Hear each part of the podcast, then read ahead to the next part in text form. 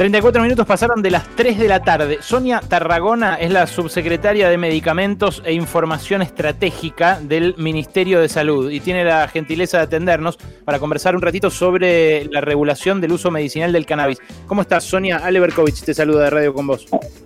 Hola, Ale, ¿cómo estás? Bien, gracias por atendernos. Hoy salió, bueno, a la madrugada esta nueva regulación y algo que fue bien recibido, especialmente en, círculos eh, canábicos, entre cultivadores, entre usuarios, eh, también entre padres y madres de niños o, bueno, entre usuarios adultos que, también utilizan aceites, cremas de cannabis, eh, es el, la cuestión del autocultivo. Eh, que se habilita el autocultivo eh, justamente para quienes usen con fines medicinales. ¿Me puedes explicar bien cómo funciona esto? El, usuario está habilitado a, tener hasta una determinada cantidad de plantas, cómo tiene que justificar, cómo es bien la aplicación de la regla. Bueno, es eh, sí, en, en, primer lugar sí coincido que fue bien recibido, fue un trabajo que hicimos por, con las organizaciones y con un montón de otras agencias involucradas en este tema.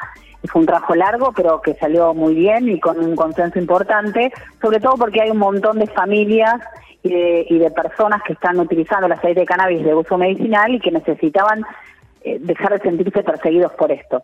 En función de eso, lo que hemos hecho con esta reglamentación es permitir el acceso efectivo al aceite de cannabis, que hasta ahora no existía, más allá de que existía la ley, porque la, reglamentación fue muy restrictiva.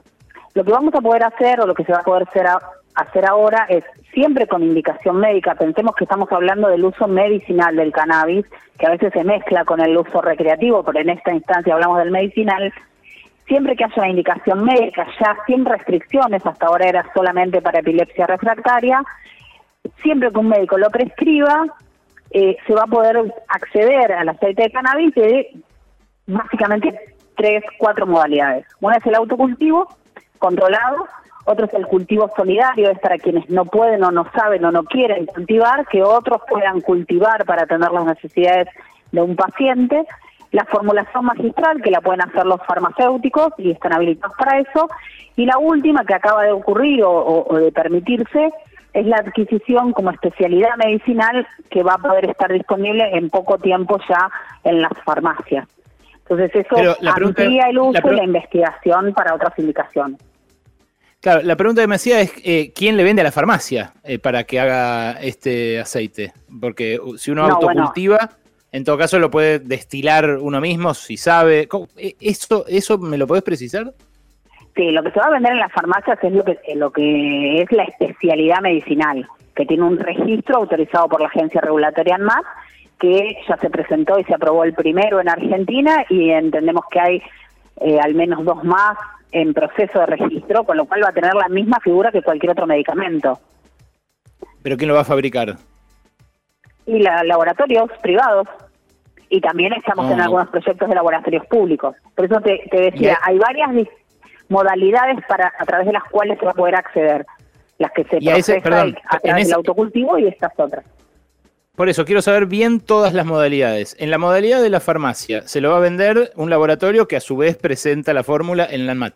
¿Quién le vende el cogollo a ese laboratorio para hacer el aceite de cannabis? El laboratorio puede o importar el aceite de otro país o puede conveniar con una producción local que procese las plantas y produzca el principio activo, digamos, o el, sí, el principio activo para después procesarlo y, transformarlo en aceite. Como cualquier otro medicamento, digamos, porque hay una variedad, una forma de hacerlo no es lo mismo, no es lo, mismo que cualquier otro medicamento porque eh, ese proveedor eh, del laboratorio está expuesto a que venga la cana y le diga vos tenés planta de marihuana, te llevo preso. No es lo mismo. No, por claro, eso por eso en esta, en esta modalidad, con esta reglamentación, lo que va a dejar de ocurrir es eso, es la penalización eh, del cultivo. Por eso va a haber un mm. registro con una autorización para quienes vayan a cultivar.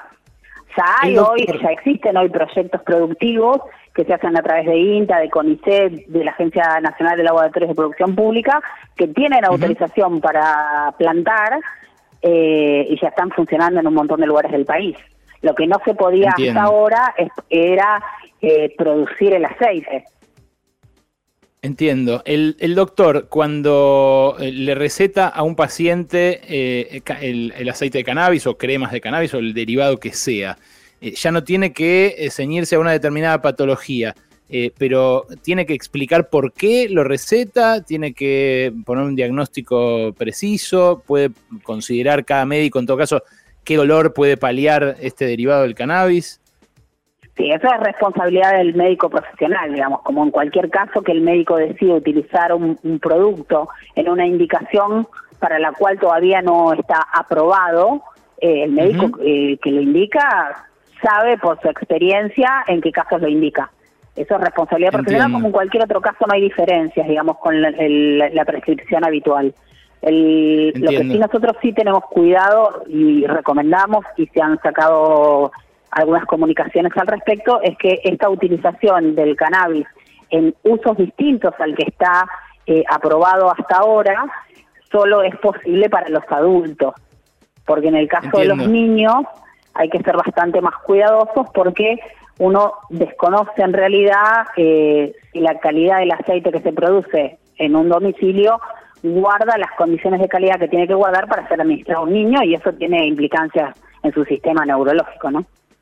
Entiendo perfectamente. Eh, Sonia, vos, eh, perdón la, ignorancia, no, no me ocupé de averiguar esto antes de entrevistarte. ¿Vos sos eh, médica? Este, no, no soy médica. No, no soy médica. Soy economista. Ah, mirá, mirá qué loco. Bueno. Economista de la salud. Mirá, interesantísimo. Yo soy economista también. Eh, lo de, lo de, entonces el efecto médico lo dejo para cuando consultemos. Vamos a seguir consultando especialistas sobre esto. Claro. Eh, pero sí, sí te pregunto a vos una última. El cultivador ya actual, eh, el tipo que ya ahora mismo está cultivando se puede registrar como proveedor, tiene una oportunidad económica en esto para proveer tanto al laboratorio como al que quiera destilar su propio aceite de cannabis. ¿Cómo es eso? Bueno, el cultivador se va a tener que inscribir en un registro y va a tener que decir para quién cultiva. No es que cualquiera puede cultivar y comercializar y hacer un, un emprendimiento como una pyme. No, eso no, mm. no va a ser posible porque todavía, más allá de que no, está, no va a estar penalizado, no está penalizado para el uso medicinal. Pero todavía tenemos un largo camino que, que, recorrer con otras cuestiones vinculadas a la marihuana y, a la planta de marihuana que no tienen que ver con el uso medicinal. Nosotros lo que sí garantizamos a partir de esta reglamentación que quien tenga plantas para uso medicinal no va a ser penalizado. Entonces va a tener que inscribirse para decir que lo va a hacer. Perfectamente entendido. Sonia, gracias por este rato. Eh, te mando un beso.